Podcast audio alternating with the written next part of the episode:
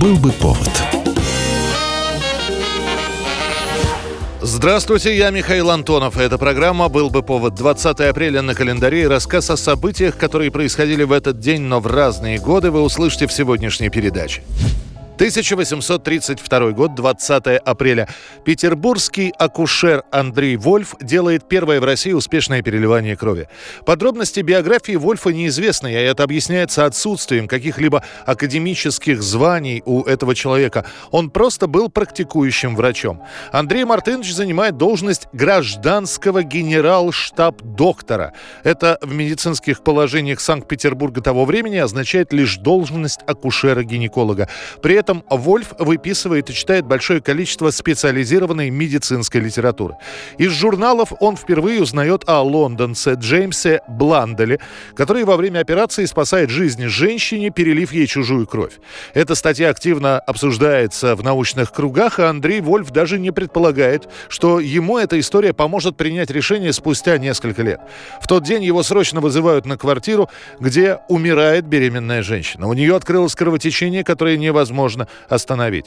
Вольф видит в коридоре ее мужа, спрашивает, готов ли он пожертвовать свою кровь для супруги, получив согласие, на свой страх и риск Вольф делает в домашних условиях переливание. О группах крови мир узнает только через 60 лет. А тогда врачу просто повезло, что у супругов оказалась совместимая группа крови. Пациентка выжила, а Вольф стал первым врачом в Российской империи, который провел успешную процедуру переливания крови.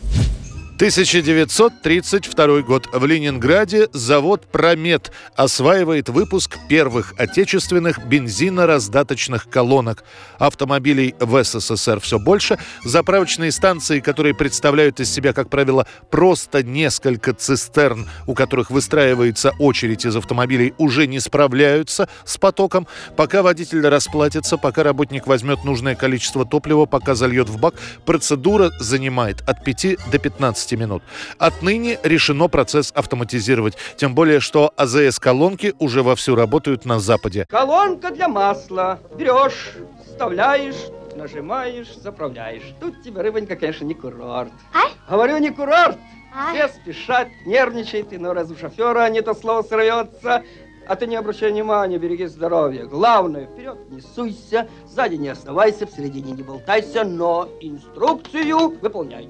Журнал «Мотор» за 31 год бодро рапортует о том, что завод «Промет» уже в середине 32-го начнет устанавливать колонки в городах. В текущем году завод предполагает выпустить 300 колонок. Перспективный план на ближайшие годы – 1200 колонок в 1932 году и 2400 в 1933 1933 К середине 30-х годов бензиновые колонки установлены во всех крупных городах СССР.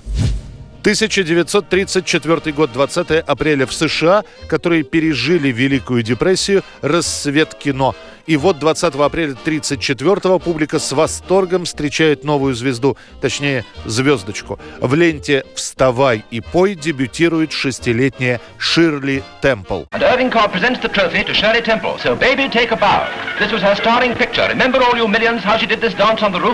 And? Девочка с ангельским личиком очень естественно ведет себя на экране, лихо танцует, неплохо поет, у нее милая улыбка и ямочки на щеках.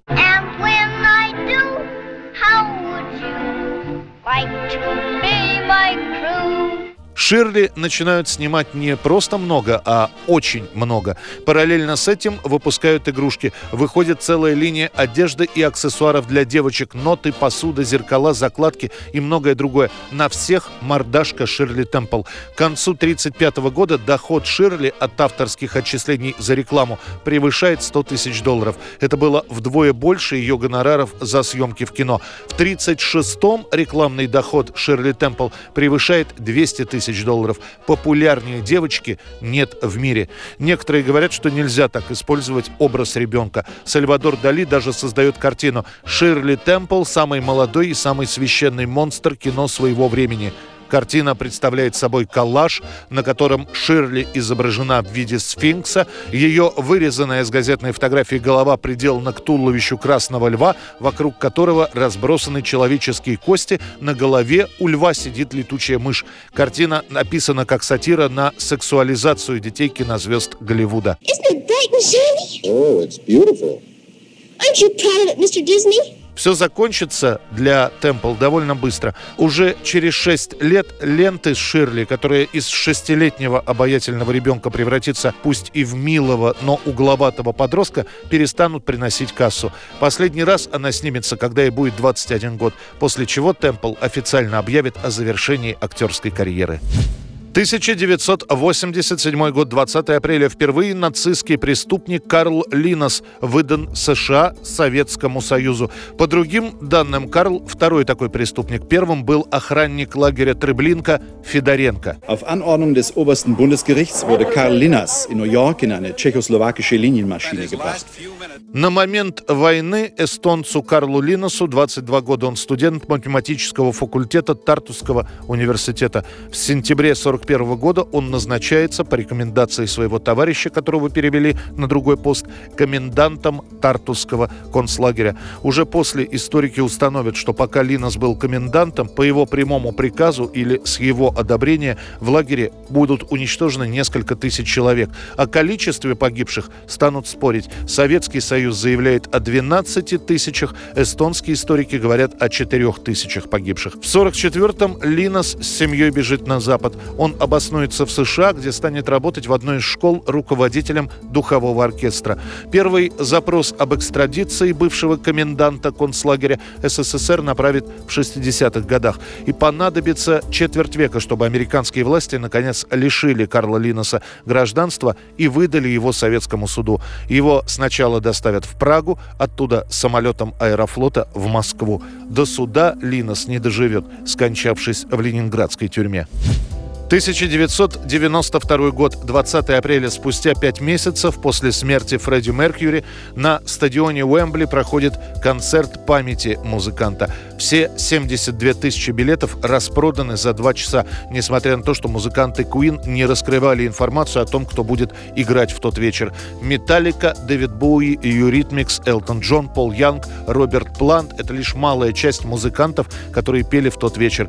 Брайан Мэй после вспоминал. Когда всё закончилось, и мы уходили со сцены, Джо Эллиот из Def Leppard схватил меня за руку и сказал, посмотри, Брайан, посмотри на эту толпу, ты никогда больше не увидишь ничего подобного. И я могу гордиться этим, гордиться тем, что я знал Фредди, гордиться тем, что мы делали вместе.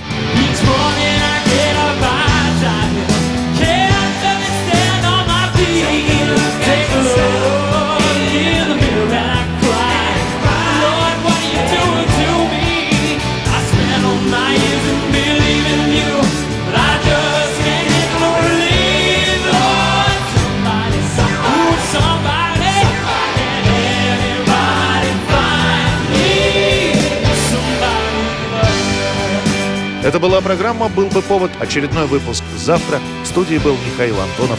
До встречи. «Был бы повод»